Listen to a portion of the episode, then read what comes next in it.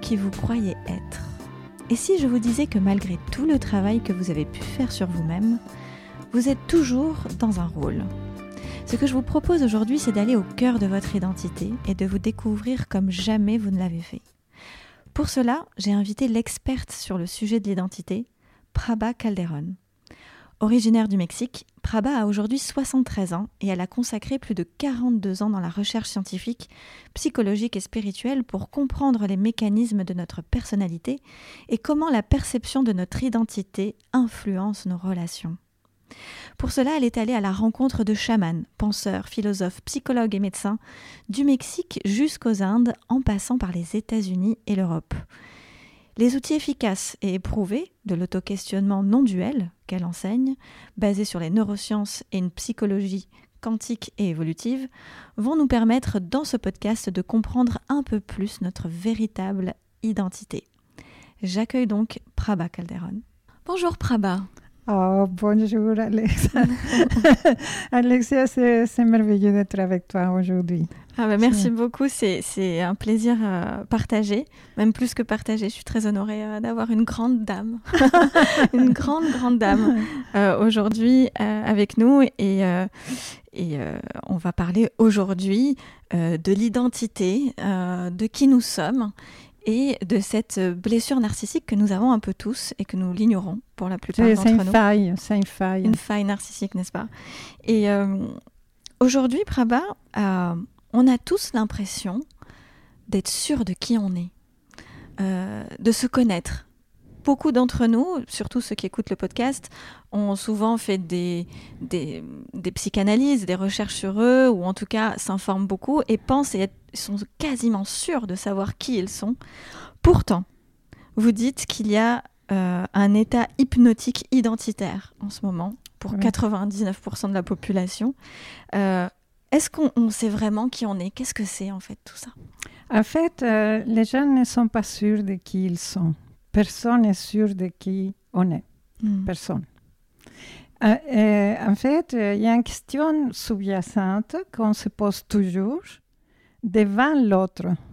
Mais on ne perçoit pas cette question parce que c'est complètement inconsciente. Qui, euh, qui suis-je devant toi là maintenant? C'est ça la question qu'on se pose. Qui suis-je devant ce groupe de personnes? Qui suis-je euh, quelle, quelle, est l'image que je vais donner de moi quand je suis avec toi? Quelle est l'image que je vais euh, donner quand je suis avec les autres? Alors la question se pose, qui est préoccupé à propos de ça? Qui veut apparaître comme quelqu'un, comme étant quelqu'un devant les autres? Parce que chez soi, peut-être, il n'y a pas beaucoup de problèmes. Peut-être euh, on ne se pose pas de, questions là, mais quand même, il y a des doutes. Il y a des petits doutes qui apparaissent derrière. Dans certains moments, quand on examine ce qui s'est passé hier, avant-hier ou, les dernières années de notre vie, peut-être il y a des doutes. Il y a toujours comme une insécurité euh, qu'on appelle insécurité ontologique.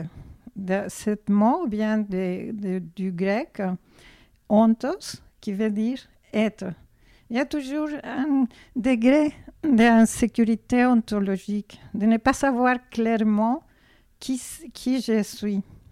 Et alors, ce qui se passe, c'est qu'on est en train de, de présenter un personnage à l'extérieur, et c'est un personnage habituel.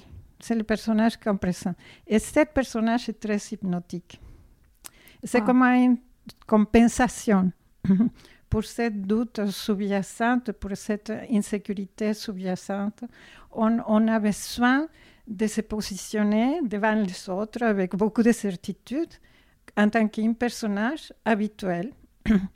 Et personne se, se, met à réfléchir à propos de que, mais quel est le sort des personnages habituels avec lesquels je me présente? C'est ma personnalité. Il y a mm. une structure euh, mentale euh, avec laquelle je me présente en général aux autres. Et euh, il y a très peu de personnes, je crois, qui se, qui se posent cette question. Qui suis-je vraiment? Mais par contre, qui suis-je devant les autres Ça, on se pose cette question tout le temps? Qui suis-je réellement? C'est une question qu'on se pose très peu. Donc en fait, on, est tous en train de vivre un personnage euh, par rapport à l'image qu'on veut donner, mais qu'on croit être au final, parce que c'est finalement, oui, on croit être cette, cette C'est comme un autodopérie, quoi. On se doupe hein, soi-même. Oui. Et quand on vit à deux ou à trois ou à quatre dans un groupe, on, fait un autodopérie mutuel, euh, multiple, quoi. On s'autodoupe. Oui, l'autodupage, oui, euh, d'accord, dans, dans, le, sens où on se ment un petit peu à soi-même. Euh, et, euh, donc, en fait, on a ce personnage. Donc, par exemple, Alexia, moi, j'ai ce personnage que je, suis aujourd'hui devant toi, que je suis en train de créer là avec les auditeurs qui m'écoutent, que je suis devant un client, devant peut-être les plateaux télé ou, ou devant un, un, homme ou une femme. Et, euh, tout dépend de la personne. Tout dépend de la personne. Et, donc, euh, ce personnage, il se crée. Euh, et, qu'est-ce que je cherche à travers ce personnage? En fait, je cherche à savoir qui je suis, c'est ça? En fait, c'est une réaction plutôt. C'est une réaction à, à, une incertitude qui s'est formée quand on est tout petit. D'accord. Parce qu'en fait, euh, si tu vois les enfants, les enfants sont complètement spontanés. Il n'y a pas de stratégie, de stratégie tu vois. Euh, ils, ne sont pas en train de, de, te montrer une stratégie pour être quelqu'un devant toi. Ils sont naturels, ils sont spontanés, surtout les tout petits. Oui. Mais l'enfant se rend compte euh, petit à petit, mais de façon très inconsciente, qu'il est spontané et bien avec lui-même. Et puis il y a un conflit de loyauté à soi-même. Un conflit de loyauté parce qu'il se rend compte que les parents demandent autre chose de lui qu'il n'est pas. Et, et, pour être aimé, il veut correspondre, pour, se sentir en sécurité, il veut correspondre à cette image, à cette, à cette autre moi, à cet autre moi, que, que les parents demandent implicitement. Ce n'est pas jamais explicite. Les parents ne demandent pas quelque chose de particulier à l'enfant de façon explicite. C'est façon implicite. Par exemple, si maman est très dépressive, supposons, mm-hmm. une mère dépressive, il ressent un vide psychoaffectif terrible Qu'est-ce qu'il est en train de demander à son enfant de façon implicite? De combler? Comble-moi. Fais, de sorte que, que, je me sens bien. Mm. Soit la personne qui va combler mon vide psychoaffectif. Alors, je, je, suis en train de donner un exemple peut-être extrême, mais ce n'est pas, c'est très commun. Hein? Qu'une mère utilise, euh, instrumentalise son enfant pour combler son vide psychoaffectif, presque qu'elle elle ne peut pas l'éviter parce qu'à ce moment-là, elle est en état régressif. Elle-même, elle est comme une petite fille, un besoin de sécurité, un besoin d'être comblée, un besoin d'être aimée, besoin d'affection. Et alors, bah, l'enfant, eh, tout d'un coup reçoit cette demande implicite ne sois pas ce que tu es, sois ce que je veux que tu sois pour moi. Hmm.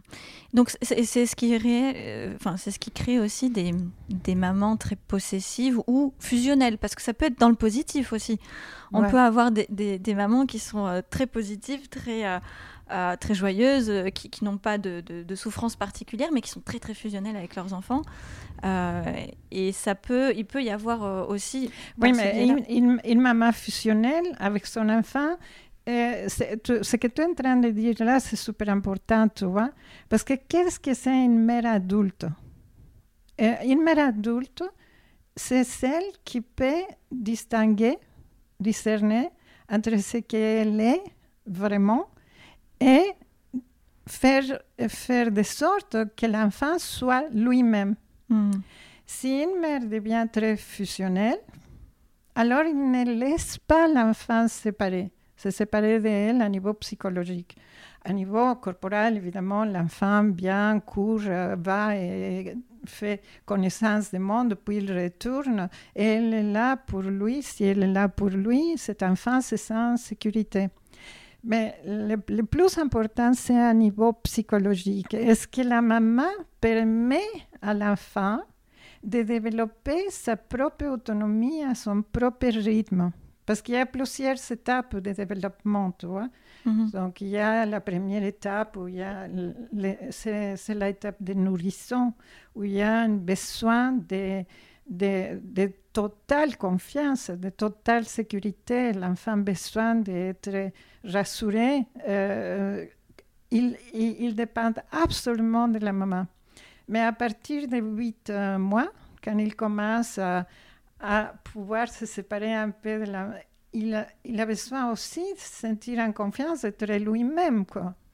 Et si, si une maman propose une, une euh, relation fusionnelle, il ne lui donne pas la possibilité de se séparer à un niveau psychoaffectif. L'étape d'individuation, séparation ne peut pas se compléter. Et alors justement, ça crée euh, des, des, conséquences, ce genre de comportement. Euh, et, vous parlez du faux self, du faux moi. Est-ce que, euh, est que justement, ce qui se passe pendant l'enfance pour la, plupart d'entre nous, hein, ça, va créer justement cette dissociation entre le vrai moi et le faux moi. Et qu'est-ce que le faux moi au final?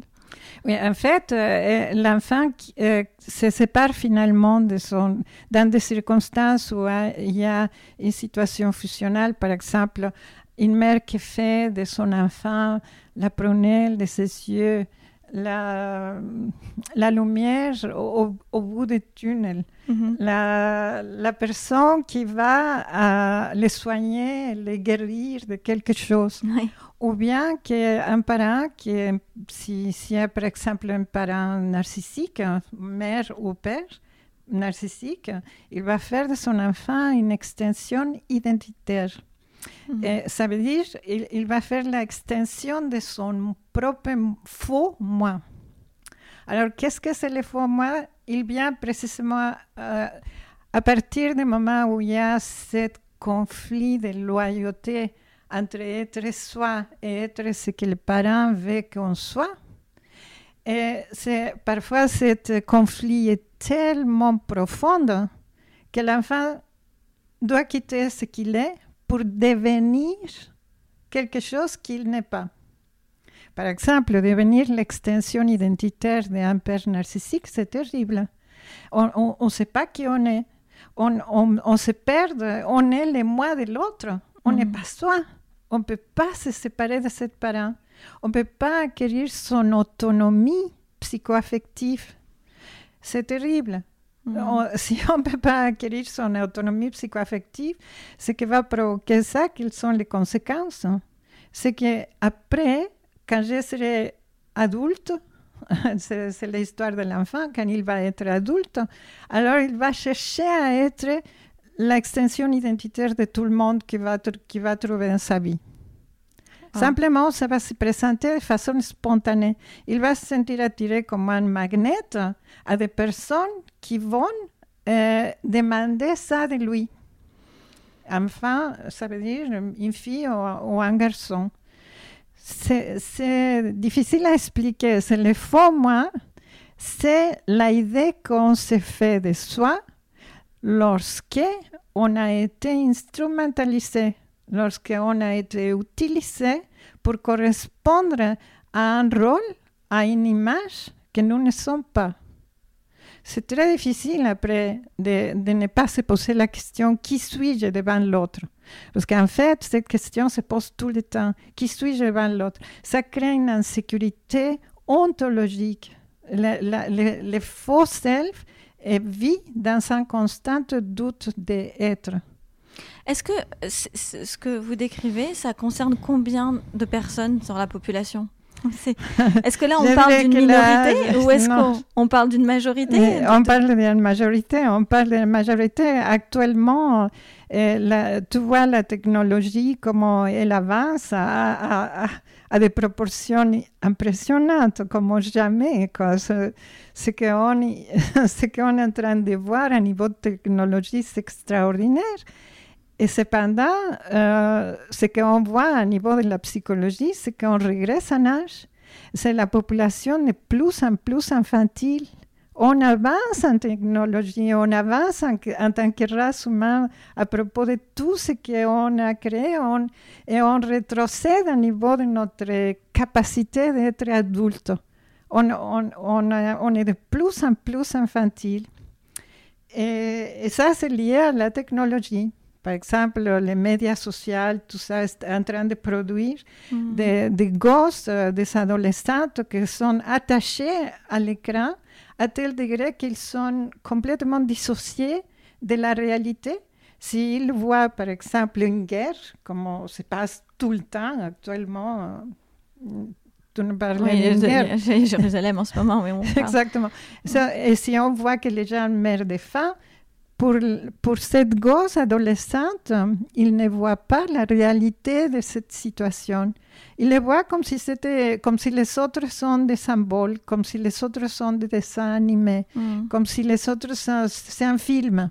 il, n'y a pas de réalité. les gens n'ont pas la capacité de distinguer entre ce, que c'est ce qui est réel, ce qui est réellement en train de se passer dans ce monde et ce qui est euh, une illusion.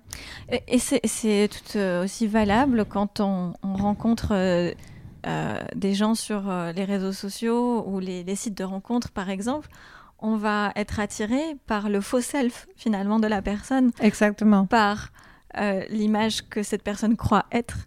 Oui, le site de rencontres, combien de fois, par un site de rencontres, toutes les rencontres des gens qui correspondent précisément à ta, à ta psychologie, à, toutes les structures que ça a formées quand tu étais enfant. Et non, mm. on ne se, rendait pas compte au départ de ça.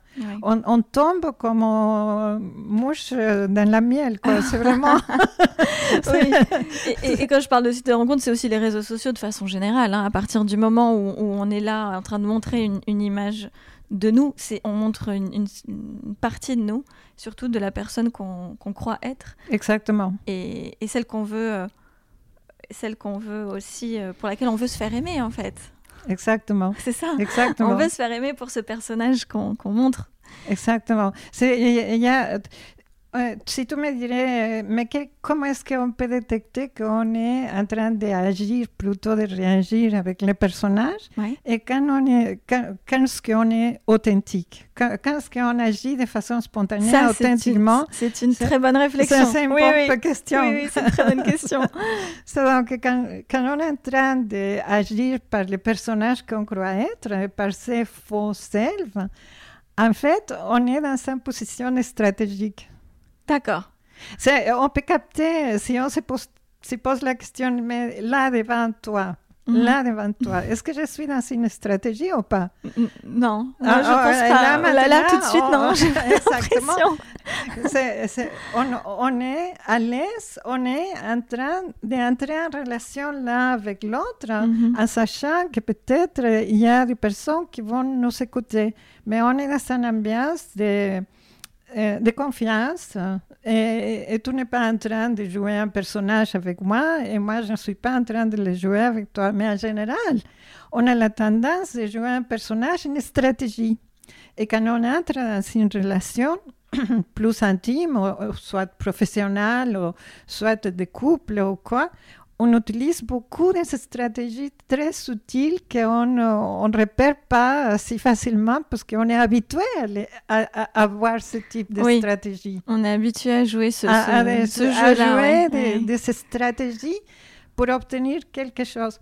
Le pire, c'est qu'on joue une stratégie pour être quelqu'un, pour sentir qu'on existe, pour sentir qu'on est, qu'on est. notre sensation de euh, d'être. c'est comme si on a des conditions pour être, tu vois? Mm. Je, je, serai, je suis si. Je suis ce que, ce que je suis si. Des moments a une condition, on est dans le faux self. Mm. Des, des, moments qu'on a une condition pour être, on est dans le faux self. Des moments qu'on a une stratégie de face à quelqu'un, on est dans le faux self. Donc, on est, on est authentique quand on, quand on est vraiment euh, nous-mêmes et qu'on et qu'on s'en fout des conséquences en fait d'être qui on est, c'est ça? Euh, Quand on n'est pas des conditions pour être, quoi. Ces conditions pour être, euh, euh, moi, je peux évidemment avoir des, stratégies, euh, euh, disons, des stratégies de surface pour obtenir quelque chose. Quoi. Ça, mm. c'est normal. Pour, nous avons besoin de gagner notre vie et, alors bah, on est poli, et on, a des stratégies de politesse, on a des stratégies de, de conduite adéquates pour obtenir ce qu'on veut. Mais quand ces stratégies sont la condition pour être ou vont beaucoup plus loin de simplement les choses de surface, on est tout le temps dans un personnage. Par exemple, euh, supposons euh, quelqu'un est dans un personnage psychorigide. Mm-hmm. Il a des stratégies euh, de, conduite pour être, comme par exemple la, l'incapacité d'être spontané. Une, une, personne psychorigide ne sait pas être spontanée. Mm Elle est tout le temps en train de, de sentir à niveau de sa, le stress de, de, pouvoir être incorrect. Parce que dans le fond, son, son doute d'être, c'est je suis incorrect. Je ne suis pas ce que je devrais être.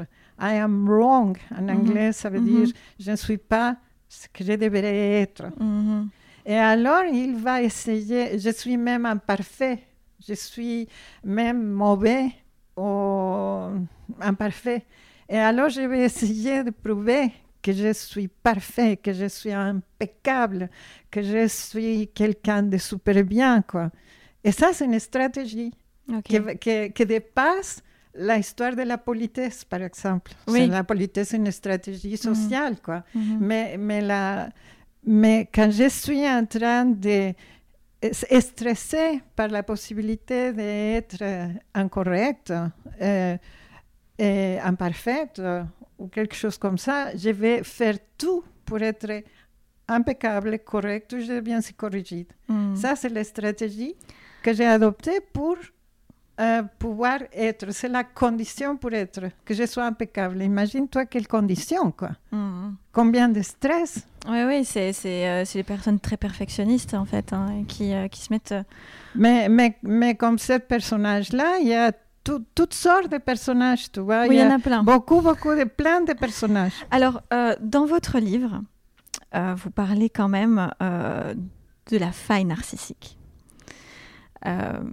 ça, c'est qu'est-ce que c'est par rapport à... Alors, on entend beaucoup de pervers narcissiques et très sincèrement, personnellement, euh, j'en ai un peu marre d'écouter ce terme parce que j'ai l'impression que dès qu'une amie euh, rompt avec quelqu'un ou termine une relation, l'autre est, toujours un pervers narcissique. Alors je commence à en avoir marre. Non, il n'y a pas que des pervers narcissiques dans le monde. Je pense qu'il n'y en a pas beaucoup qui soient vraiment à ce degré de perversion.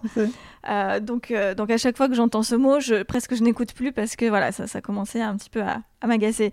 Mais euh, vous, vous allez beaucoup plus loin dans la, dans la finesse de la réflexion, dans, dans tout en fait. Vous, vous parlez de faille narcissique. Qu'est-ce que c'est que la faille narcissique? Qui l'a, d'après vous, un peu tout le monde En fait, tout le monde a une faille narcissique. En fait, moi, ma position en, tant que personne qui se dédie à, à accompagner les gens dans un processus d'introspection approfondie. J'utilise une méthode qui s'appelle Quantum Psychology, mm-hmm. euh, que j'ai étudiée avec un homme qui s'appelle Stephen Wolinski. Euh, mais cet homme, euh, curieusement, moi étudié beaucoup de choses. Étudié par exemple la hypnose glaudienne, l'hypnose ericksonienne, étudié l'analyse transactionnelle, beaucoup de, beaucoup de choses.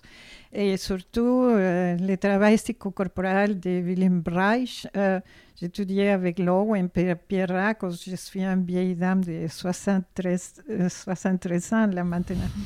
Et donc j'ai étudié beaucoup de choses. Mais personne, c'était déjà vraiment extraordinaire, mais personne parlait vraiment de la faille narcissique et personne parlait de narcissique. Et donc, si on ne parle pas de, narcissique, on ne parle pas non plus de codépendante, parce que le mot codépendant, ça veut dire celui qui dépend de cette type de personne-là, principalement. Et donc, la faille, c'est précisément la dissociation de soi. Et, cette dissociation de ce qu'on est c'est la faille pour tout le monde. Waouh! Donc, c'est-à-dire que tout le monde a cette faille, en fait. En fait, euh, si, si, tu agis qu'avec ton faux self, comme dans le cas d'une personne psychorigide, par exemple, ou d'une personne super, super adaptée. Quoi. Moi, euh, la suradaptation, par exemple, une personne de bonne pattes, super agréable, bonne personne euh, qui, qui, qui, qui, va te suivre là où tu veux. Si tu lui dis, veux-tu regarder ce film Elle va te dire oui, comme tu veux. Mais est-ce que tu préfères regarder cette autre chose? C'est comme tu vas trouver. Une personne qui se suradapte à toi, c'est une stratégie aussi. Mm-hmm. C'est une personne qui, qui a de bons pattes donc tout, euh, il y a plusieurs, plusieurs personnages, mais chaque personnage a une faille. Et la faille, c'est la dissociation de soi-même et une forme de dévalorisation. Je dirais qu'il y a ce qui s'appelle en, en, anglais false core. Ça veut dire un noyau mental principal mm. qui, à la base, euh, c'est la. C'est comment je te dirais, la, c'est le noyau, je ne sais pas dire oui, mais c'est ça. C'est le, le, noyau autour duquel se mhm. construit toute la psychologie. Et donc, ce noyau mental, ça pourrait être, comme je disais, je suis imparfait, incorrect, je suis euh, sans valeur. C'est terrible. Se sentir sans mm. valeur, c'est une chose qui beaucoup, beaucoup de monde ressent. mais, mais c'est très inconscient, tu vois. On ne veut pas toucher la faille. On ne veut pas savoir ce qu'on ressent dans le fond, fond de soi. donc, je suis incorrecte. Ou par exemple, je suis illégitime. C'est l'horreur, sentir comme illégitime, se sentir comme incapable de faire et, et complètement illégitime ou se sentir inadéquat, par exemple, c'est un autre type de faille. C'est une dissociation de soi, on se sent complètement sans place, nul, inadéquat, euh, ou bien on se sent même non existante. Il y a beaucoup de gens qui se disent je n'existe pas. Vraiment, euh, dans un processus d'auto-questionnement, d'introspection avec ce que j'ai euh, ce que je propose, les gens découvrent quelle est la faille, quel est le noyau mental ou par exemple se sentir euh, incomplet, banal, médiocre. Ou bien quelqu'un me disait l'autre jour, je suis seule dans un monde hostile. et, c'est vraiment une croyance terrible, parce que si bien on a... ce n'est pas comme si on est en sécurité actuellement, mais ce n'est pas comme si je suis ça. Tout ce que tu mets après le je suis, tout ce que tu dis après c'est une sensation d'être ça. Tu t'imagines tout ce que tu mets, par exemple, je suis sans amour, tu es celle qui n'a pas d'amour. Si, je suis impuissante, démunie, je suis celle qui est impuissante, mais c'est ça que je suis. Mm. Et tout le monde évite ça et alors adopte un personnage. Par exemple, si je suis Donald Trump, je suis impuissante, absolument impuissante, absolument démunie et je vais compenser avec une grande personnalité surpuissante. D'accord. Tu vois? D'accord. Mais en fait, il, il, euh, c'est son stratégie pour être. Sans ça, il tombe dans son impuissance. Et on l'a vu comment il a tombé dans son impuissance quand il n'a pas gagné la. Oui. donc. Donc, alors, alors, ça veut dire qu'à chaque fois que l'on voit euh, quelqu'un qui paraît euh, très sûr de lui ou d'elle, mm-hmm peut-être trop, euh, ça veut dire qu'il y a derrière une blessure, une faille narcissique que la personne ne veut pas voir? Ben, je, Ce n'est pas dans tous les cas, hein, mais, mais, je dirais que pour la plupart, c'est comme ça. So, donc, euh, tu, vois des gens qui se présentent avec un personnage spécifique et qui, les et qui ont, ce personnage a des stratégies, des conditions pour être. Bah oui, c'est une personne qui a sa faille, que c'est une dissociation de l'être qu'il est, de, de, de, son vrai self, de son vrai moi. Mm-hmm. Et alors, il va, euh, et cet euh, vrai moi se manifeste avec une conviction de base, un noyau mental qui s'appelle false score, false score en anglais. Alors juste pour qu'on on puisse euh, continuer sur de bonnes bases et avoir les bonnes définitions, c'est quoi la différence entre le pervers narcissique dont tout le monde parle et euh, cette faille narcissique que tout le monde a finalement? Oui, en fait, euh, on, confond beaucoup. On, on dit que une personne peut avoir une personnalité narcissique, tu vois, mais ce n'est pas pour autant qu'il est un véritable euh, narcissique dans le sens qu'il n'est pas atteint des troubles de la personnalité narcissique. Mm. La personnalité, les troubles de la personnalité narcissique, c'est une entité clinique qui comporte certains mécanismes bien spécifiques. Par exemple, les, les mécanismes. Donc, un vrai narcissique va te faire porter sa rage inconsciente. Mm-hmm. Et il va te la faire porter de façon euh, détournée. Il va te faire sentir coupable de ce que tu es. Par exemple, j'ai vu un jour un, narcissique, c'était la, fin de l'année, de l'année, et ses enfants étaient là euh, avec lui, il n'habitait pas avec, avec eux parce que c'était séparé. Les enfants euh, étaient là avec lui et tout d'un coup, ils ont décidé de mettre un programme à la télévision. Et, la, le narcissique s'est senti euh, insulté. Simplement, il, peut-être qu'il a dit bonsoir ou bonne nuit et puis il a parti et c'était tout. Il a laissé les enfants seuls. J'étais là. Oui, c'est vrai, c'est une histoire vraie. Alors, un narcissique, par exemple, a une, a une euh, manifestation d'absence. Tout dépend du type de narcissique, parce qu'il y a plusieurs narcissiques, mais en général, le narcissique est un absent. Son faux self est vide. Son faux self est absent. Mm. C'est une, une faux self absente. Et alors, il va en plus disparaître. Et qu'est-ce que les enfants vont sentir? Les enfants vont se sentir coupables de son absence. C'est, mm. il leur fait porter sa rage qui, se, manifeste pour mm. une absence. Et puis, il, il les rend coupables de, de, de, ne pas avoir fait ce qu'il voulait qu'ils fassent. Par exemple, que c'est normalement euh, donnez-moi mon approvisionnement narcissique, euh, servez-moi, euh, donnez-moi ce que je veux. Je vais être votre priorité. Vous ne pouvez pas faire autre chose que ce que je veux que vous fassiez.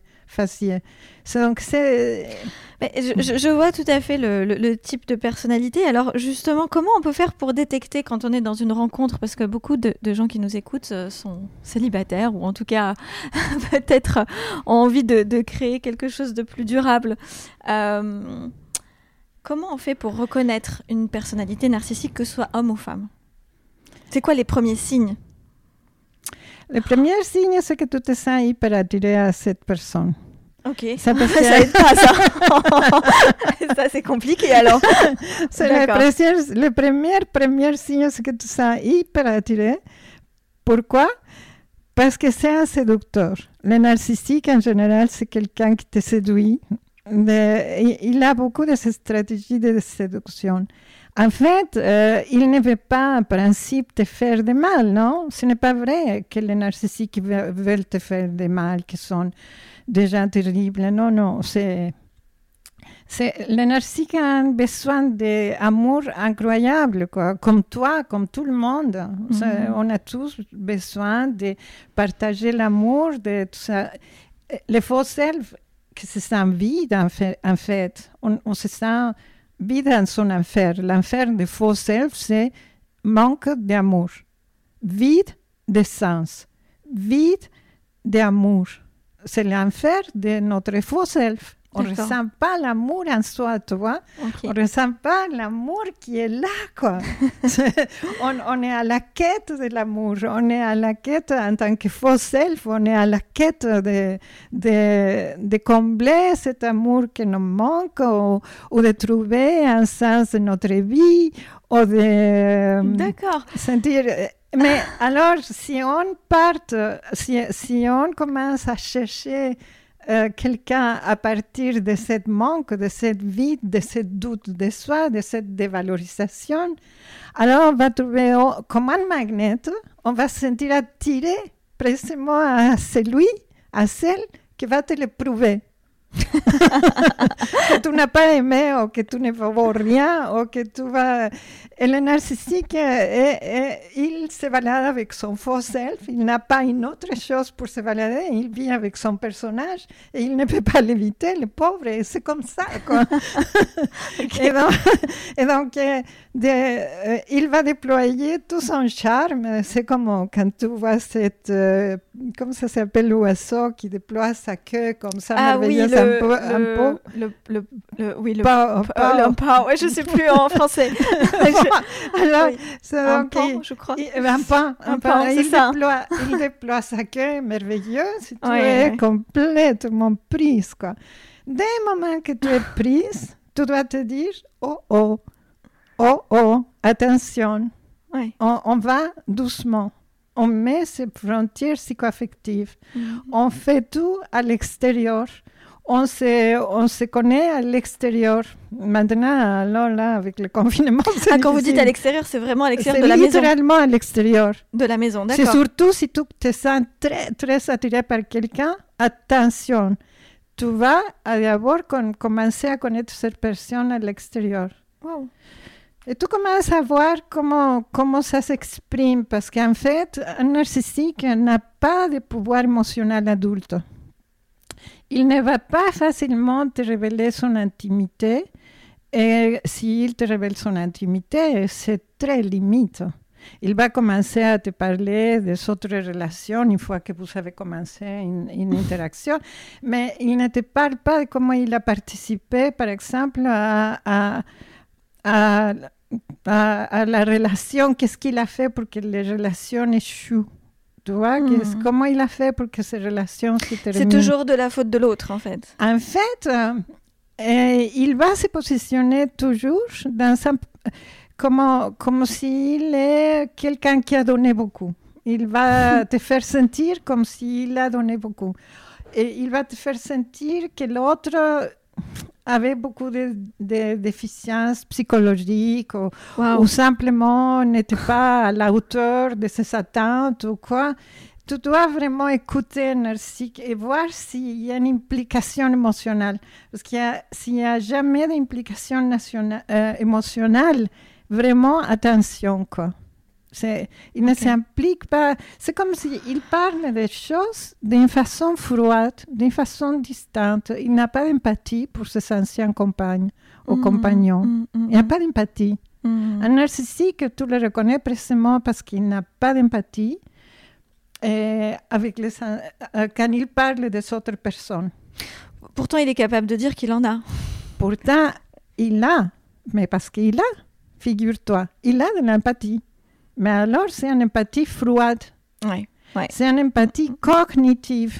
L'empathie froide, c'est l'empathie cognitive. Il va, avec son empathie cognitive, que c'est plutôt intellectuel, c'est, oui, c'est dans le mental, quoi. C'est un grand mental. Le narcissique est un grand mental. Même s'il est un narcissique somatique ou euh, il, adore euh, montrer son corps, montrer ses, capacités corporelles, tout ce qu'il peut faire avec le corps, il, il a une idée de soi-même en tant que mental. Mentalement, il se voit comme ceci ou comme cela. Mais en fait, un narcissique peut être super sympathique, très attirant, merveilleux, mais si, si tu commences à gratter, il n'a pas, il est vide émotionnellement, n'a pas de pouvoir émotionnel adulte, ne ressent pas les choses, il n'a pas d'empathie psychoaffective. Par contre, à niveau cognitif, son empathie est complètement froide. Et c'est comme ça qu'il peut te connaître et te reconnaître il peut saisir tout de suite ta faille. Ok. Précisément. Si tu te sens euh, seul, euh, il va saisir ta faille. C'est par là qu'il va commencer à te manipuler, à te faire sentir qu'il va être le parfait partenaire. Si tu te sens sans valeur, il va te valoriser. Et lui-même, il, il va se valoriser. Il va se valoriser parce que la première, euh, euh, dans la première interaction avec un narcissique, il va transférer sur toi l'aspect le narcissique est un petit enfant, il est tout le temps régressé en âge, tu vois, il, il, régresse en âge.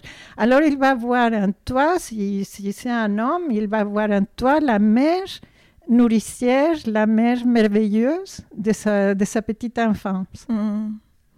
Plus tard, il va à, à faire un contre-transfert et il va transférer sur toi la mauvaise mère.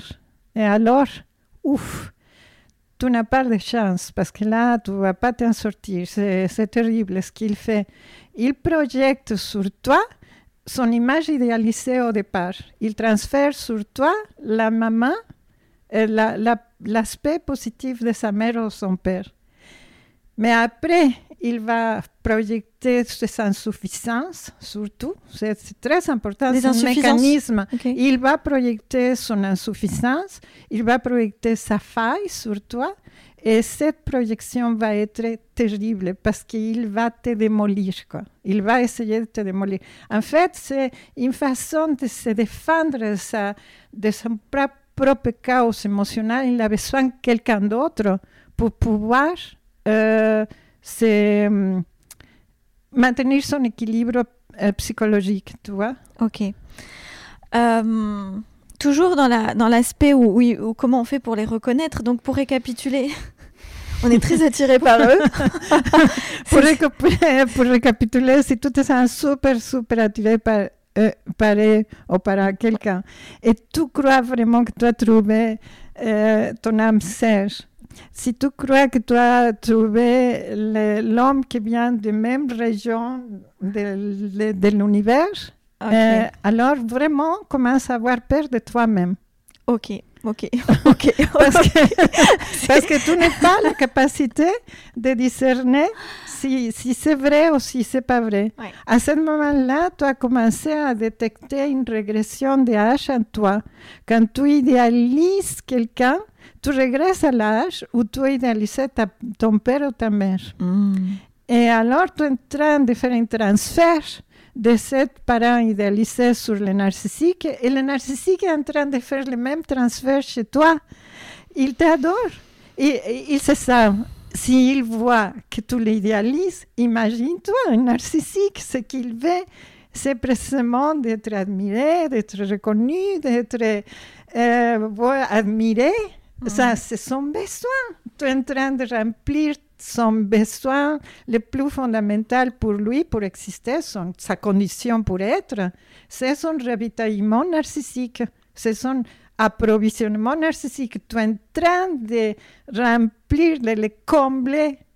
Et lui, il, il projette sur toi la partie la plus belle de lui-même, son image, son image, parce que c'est qu'une image il est narcisse, il est narcisse, son image est beauté, il la projette sur toi et vous avez tombé le nez dans l'hypnose.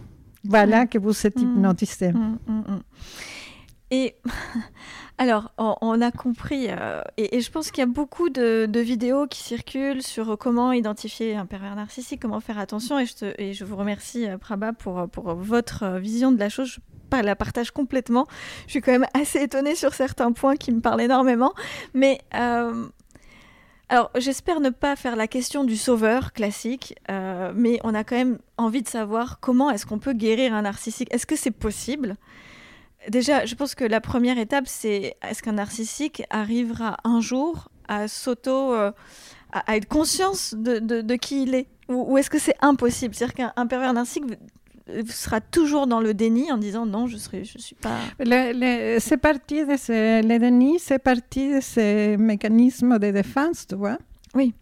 Le, le, principal, disons qu'il y a trois mécanismes de défense qu'on est en train de mentionner sans les dire clairement. Maintenant, c'est le moment.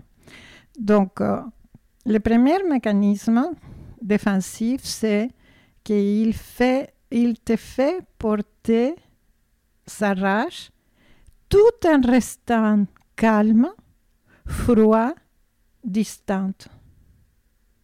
Ça veut dire qu'il va la perversion, qu'est-ce que c'est la perversion? C'est un détournement, tu vois, un détournement cognitif. Il est pervers, pourquoi on les appelle pervers? Parce qu'ils détournent une situation à leur faveur. Et ils te laissent sentir que tu es coupable ou que tu es responsable de ce qui arrive. Donc, ils te, fait porter les euh, ils te font porter les rages mm-hmm. tout en restant calme. Ils, ils, ne ressentent pas aucun remords. De remords. Il n'y a pas de remords. Il n'y a, pas de culpabilité. Chez un narcissique, il n'y a pas de culpabilité. Remords, non, c'est toujours la faute de l'autre. Parce qu'en fait, mm. pourquoi parce qu'il est dans le déni de ce qui se passe. Il ne voit pas ce mécanisme de projection, par exemple. Il ne voit pas qu'il te fait porter sa rage et qu'il a projeté sur toi la, sa, sa propre faille, sa, sa propre sensation d'insuffisance ou différents types d'insuffisance qu'il a. Il ne voit pas qu'il fait ça. Il est complètement il ne connaît même pas quelle, est sa faille, quelle est son insuffisance. Mm. Il vit dans cette fausse selle complètement vide, et c'est un faux selle vide, et il a plusieurs personnalités. C'est comme un, un, homme que j'admire beaucoup, c'est précisément un narcissique qui s'appelle Sam Wagner. Mm-hmm. Wagner avec V-A, v, v, de victoire, A-K-I-N, euh, Wagner. Mais lui, il est conscient d'être narcissique. Et, et lui, c'est quelqu'un qui, qui, a devenu l'expert international à propos des, troubles de la personnalité narcissique. C'est lui qui explique la meilleure façon possible divers types de narcissiques et il, euh, euh, il affirme qu'il est narcissique. Mm. Mais dis donc, quel narcissique tu aimerais avoir tous les narcissiques de la planète comme lui Quelle générosité à cet homme, quelle capacité de sentir euh, même si c'est à un niveau cognitif, la, euh, il, il, en fait, euh, ce n'est pas quelqu'un qui, qui, qui, a, qui, qui manque d'empathie psychoaffective. Sam Bagnin, en fait, a transcendu, transcendu son narcissisme, mm-hmm. mais il ne le dit pas comme ça. Il continue à, à, à observer ces mécanismes qui se présentent. Mais sa propre femme dit, mais quelle merveille de vivre avec lui, quoi. C'est vraiment, c'est merveilleux parce qu'il il a transcendu, il, s'est libéré de son hypnose, en fait. Euh, mais ça, il y en a un dans le monde, Braba. Peut-être que, que s'il m'entend dire ça, il, il, va me dire que non. Il n'est pas d'accord, mais de mon point de vue, il s'est réveillé ce n'est pas de se libérer. Une hypnose, on est hypnotisé. On ne se libère pas d'une hypnose, on se réveille de son hypnose. il est réveillé de son hypnose. C'est un, un, type sensationnel. Mais en général, les narcissiques sont complètement inconscients de tous leurs mécanismes. Et principalement ces trois, la projection qu'il fait sur l'autre, euh, à qui il fait porter sa rage, et tout en restant calme, cool. C'est merveilleux pour eux. Parce que... Mm. Et puis, il, euh, il, le déni, c'est un autre mécanisme. Oui, le déni. Le déni, c'est la, première des choses. Euh, en général, ils ne ils se sentent pas du tout, du tout concernés. Mais pas du tout, mais pas du tout. Et les transferts, alors pourquoi euh, Les transferts, c'est. Les transferts, tu, vois, euh, Mélanie Klein, qui c'était un grand psychanalyste, euh, encore il n'y a pas longtemps, elle était en vie, ce n'est pas il y a longtemps. Et, il parlait de, de ce monde que le petit bébé se fait de la maman. Un bébé n'a pas une clarité de qui est, qu'est-ce que c'est une maman, quoi. Euh, au départ, ben, le nourrisson, il voit sa maman comme pratiquement comme un sang. C'est, la mère nourricière. C'est le sang qui parfois est, est, très bon et, c'est, un sang qui le rassure. C'est un sang rassurant et parfois, ce euh, sang devient mauvais, devient euh, insécurisant mhm. et même persécuteur. Bon, le narcissique regresse jusqu'à cette époque Et alors, au départ, il te transfère le bon sang. Tu es le bon sang pour le narcissique. Mais quand, il te, fait le transfert de mauvais sang, tu vas payer pour, ce, pour tous les, les, problèmes non résolus avec sa maman.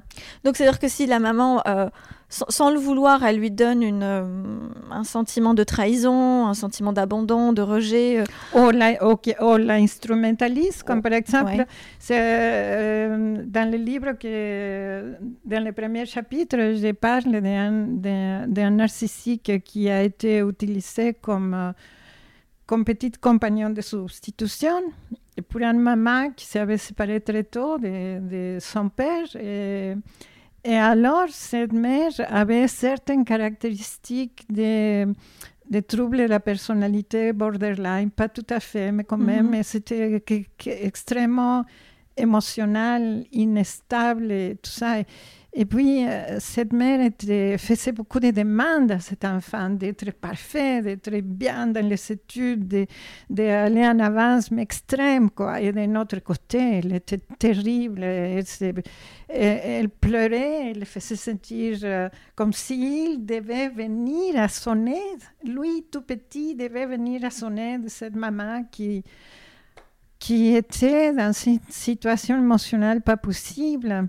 Et, puis, euh, il, était, euh, il était le compagnon de substitution de sa maman jusqu'à jusqu'à ce qu'il ait eu un compagnon. Et là, euh, ils ont commis beaucoup de, bêtises et de, quoi, parce que l'enfant le savait faire l'amour, faisait l'amour dans la même tente s'il allait dans la campagne, sur un tente. Il faisait, en fait, mm. euh, beaucoup de bêtises, quoi, de manque de respect de, la, de, la, de cet enfant. Et il est devenu complètement narcissique, quoi donc, euh, il, euh, un narcissique a une, haine pour la maman qui l'a utilisé. Mais la même chose pour le père, quoi, si c'est si le cas. Mais c'est une haine inconsciente. Parce que mais c'est inconscient. Voilà, c'est ça qui est important. Parce que là, on, parle de choses qui, pour nous, semblent très claires et limpides sur le tableau. Mais, mais, pour le, narcissique, c'est complètement inconscient. Donc pour lui, ou elle, hein, parce que je parle au masculin, mais c'est bien sûr euh, dans les deux sens, euh, c'est comment comment on peut faire pour faire émerger cette partie tellement cachée de l'iceberg à la conscience la, seule possibilité pour le narcissique, c'est qu'il reçoit euh, beaucoup de, de euh, oui, euh, beaucoup de coups dans sa vie et que tout d'un coup, il se, il se disent, mais peut-être qu'ils que ont raison. Peut-être qu'il y a quelque chose qui cloche avec moi. Sinon, en général, le déni est tellement énorme parce qu'il s'est fait passer pour une bonne personne, quoi. il s'est fait vraiment passer pour une bonne personne. il s'est fait passer pour quelqu'un d'omniscient, de, d'omnipuissant, d'omniscient, d'extraordinaire, même de, comme un dieu. Quoi. Il est comme un gourou, comme un guide, comme un... Euh, c'est vraiment quelqu'un qui a une image tellement énorme de lui-même qu'il se place par, par dessous tout le monde. Il est supérieur à tout le monde. Il sait mieux que tout le monde. Il, il est quelqu'un d'extraordinaire, en fait. moi, j'étais avec, j'étais avec Dieu et je ne le savais même pas, quoi. oui, oui, je vois, je vois complètement. Est-ce que deux narcissiques peuvent s'attirer? Oui. Oui, aussi. Hein. Évidemment, évidemment, et évidemment. Et actuellement, par exemple, euh, il y a beaucoup de, femmes avec euh, les troubles de la personnalité borderline, les mm. troubles de la personnalité limite, euh, ce type de, de structure qui est tellement inestable, tellement anéantie. C'est une personne qui a une peur terrible d'être abandonnée, qui ne peut pas se donner une vraie relation parce qu'elle est tout le temps dans le qui-vive, il doute, etc., etc. Mais beaucoup de femmes borderline deviennent narcissiques. Et alors, cette femme fonde des équipes avec les narcissiques. Mm. En fait, les deux troubles de personnalité, borderline et narcissique, sont des cousins. sont très, très semblables. C'est comme si le borderline n'a pas abouti à, à, devenir tout à fait narcissique. Mais quand il est avec le narcissique, il devient complètement narcissique. D'accord. Et alors là, c'est la guerre, quoi. C'est vraiment très, très difficile. Ok, ok. Et tu, euh, je, passe du tutoiement au vouvoiement parce que du coup on rentre tellement dans, l'intimité que j'ai l'impression que, euh, bah, que vous connaissez tout euh, sur tout le monde, c'est impressionnant. qu'est-ce, qu'on fait quand on est face à un narcissique? Est-ce qu'on essaie de le guérir ou est-ce qu'on se sauve? Bah, La première chose, c'est se sauver. Mais si tu ne peux pas te sauver, tu dois passer par les étapes de la relation. Ah parce qu'en fait, euh, il y a. Sam Wagner a, euh, expliqué des étapes bien précises dans la relation. Ah, est-ce qu'on peut savoir alors quelles sont ces étapes? La première, c'est ce que je te disais. La première, c'est euh, l'attirance et la suridéalisation mutuelle. C'est l'autodoprie mutuelle. C'est à, à ce moment-là, tous les deux sont en train de correspondre à ce qu'ils cherchaient Mhm. pour se sentir, euh, pour se valoriser, tu vois Pour se sentir. Mais dans la deuxième étape, le narcissique commence à établir, établir des conventions. Et j'aimais le mot convention entre guillemets. Pourquoi entre guillemets? Parce qu'une convention, c'est comme une transaction qui se fait entre deux personnes on s'est assis, toi et moi, pour faire une transaction à propos de quelque chose. Mais le narcissique établit ses propres conventions sans prendre en considération l'autre. Mhm. Il fait ses règles. et, ces règles sont ce qu'il il est supérieur à, toi. Oui, il part de ce principe, de toute façon. Au départ, puisqu'il est en train de te idéaliser et tout ça, il devient ton père bénévole, ton guide merveilleux, ton gourou extraordinaire. Et ça, c'est sa convention, que tu le vois comme ça et que tu l'admires, que tu, que, que tu lui donnes son ravitaillement narcissique pour le regard d'admiration que tu le portes. Mais après, une fois qu'il a fait le transfert de, de la mère euh, mauvaise, de sa mauvaise, ou des pères, des parents, des mauvais parents sur toi, et qu'il a il commence à, à établir ses, ses, convictions sont plus rigides. Et tu, tu, tu, dois occuper une position inférieure de toute façon dans sa, dans sa vie. Et dans les transactions, il est ton père. Et il a sa propre religion. Donc, dans sa propre religion, il donne le faux self des narcissiques, il sacrifie son vrai self, son, vrai moi, son vrai self. Il le sacrifie. Mais dans sa religion, tu es la Madone, la Vierge. Et alors, euh, peut-être qu'il commence à ne pas pouvoir faire l'amour avec toi parce que tu es la Vierge.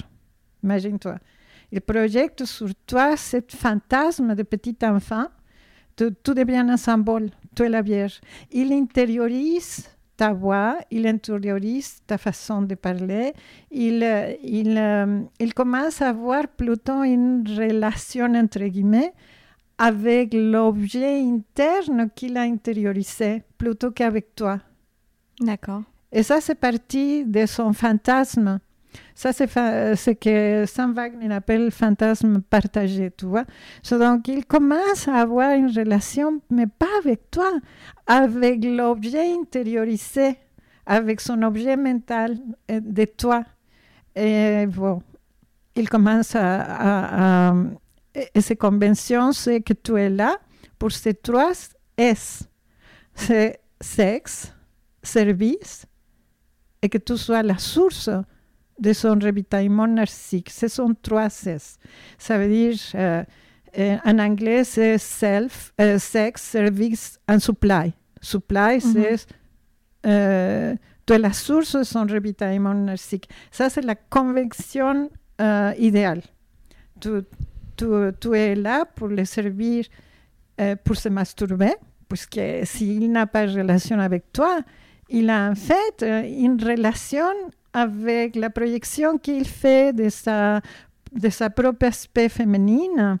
Il te, il te transfère ça et puis au moment de faire l'amour, euh, il va à intérioriser sa propre transfert et il va faire l'amour avec sa poupée intérieure, quoi. Ok. Euh, il va faire l'amour avec son, sa propre image interne qu'il a de la femme que tu représentes. Mais il ne peut pas faire vraiment l'amour avec toi. C'est pour ça que beaucoup de hommes ne peuvent pas faire l'amour vraiment, ne savent pas même faire l'amour parce qu'ils ne sont pas vraiment là. Quoi. Ils sont dans leur monde mental à eux, ils sont en train de se masturber avec ses propres fantasmes. Donc tu es là pour ce type de sexe, malheureusement. Bah, ça donne pas envie là. là, là, ça donne pas envie du tout. Hein. je pense que le fuir c'est une très bonne chose en fait. Et puis service, euh, service, euh, tu es dans les services. Euh, tu, tu, es l'esclave, tu es la mère nourricière, tu es la personne qui va lui donner tout ce dont il a besoin pour dans, dans, sa religion. Tu, il est ton enfant. Hmm. Parce qu'il est un enfant. Euh, il est tout le temps en régression d'âge, lui. Donc, tu, tu, es, tu vois à côté de toi un homme avec un bon corps d'adulte, mais en fait, il n'a pas dépassé l'âge de 3 ans. Waouh! Prabha, ça fait une heure qu'on parle. Bah J'ai envie de, de, de, faire une heure de plus. Mais euh, on, on, est obligé de respecter un tout petit peu les formats. Euh, quand est-ce que sort ton livre? Parce que je pense, là, j'ai quand même envie de faire une invitation à tous ceux qui nous ont écoutés jusqu'à maintenant. Merci infiniment à tout le monde. J'espère que Prabha vous a ouvert les yeux, vous a fait prendre conscience de plein de choses, vous a apporté plein, plein, plein d'informations. C'est un vrai cadeau qu'elle nous fait. Euh, ce partage est vraiment très précieux. Moi, je me sens... Euh, euh, toute chamboulée parce que j'imagine que ça vous a tous parlé à un moment donné dans nos vies. Mais euh, merci infiniment, Prabha. Euh, ton livre, je, tu vois, je passe au tutoiement, je suis désolée. Ça s'appelle La puissance hypnotique des narcissiques. Ça va sortir en février. En février 2022. édition. Euh, Alors, il faut savoir qu'aujourd'hui, on est euh, le 11 mai 2021. Donc euh, voilà, juste pour remettre les, les choses dans leur contexte. Édition Sydney Laurent. Ok, super. Et Prabha, tu accompagnes des personnes, tu fais des stages de trois jours intensifs. Je dois avouer que c'est comme ça qu'on s'est rencontrés. Parce que j'ai eu la chance de faire trois, trois jours de stage en 2020 euh, et c'est comment Et c'est extraordinaire. Je fais un petit peu de publicité pour Preuve parce que vraiment, euh, elle m'a apporté énormément de choses. Euh, et c'est révélateur, transformateur, c'est plein de choses. Voilà. Et je suis très contente d'ailleurs qu'elle revienne aujourd'hui parce qu'il n'y a pas de coïncidence, rien n'arrive par hasard. elle arrive au bon moment. Merci infiniment, Prabha. contactez pour contacter Prabha, c'est euh, il y a autoquestionnement.com, c'est ça, c'est le site internet? Euh, Praba, praba.fr. Tout, tout Praba Calderon. De toute façon, je non, mais, mais le site, euh, web c'est Praba, P-R-A-B-H-A, B de Bernard Ok, super. De toute façon, j'écrirai tout ça dans les, euh, dans les commentaires euh, et dans les, les, descriptions. Encore merci, merci à tous et merci Prabha pour cette merveilleuse échange. Merci à toi, Alex. Au revoir. Au revoir.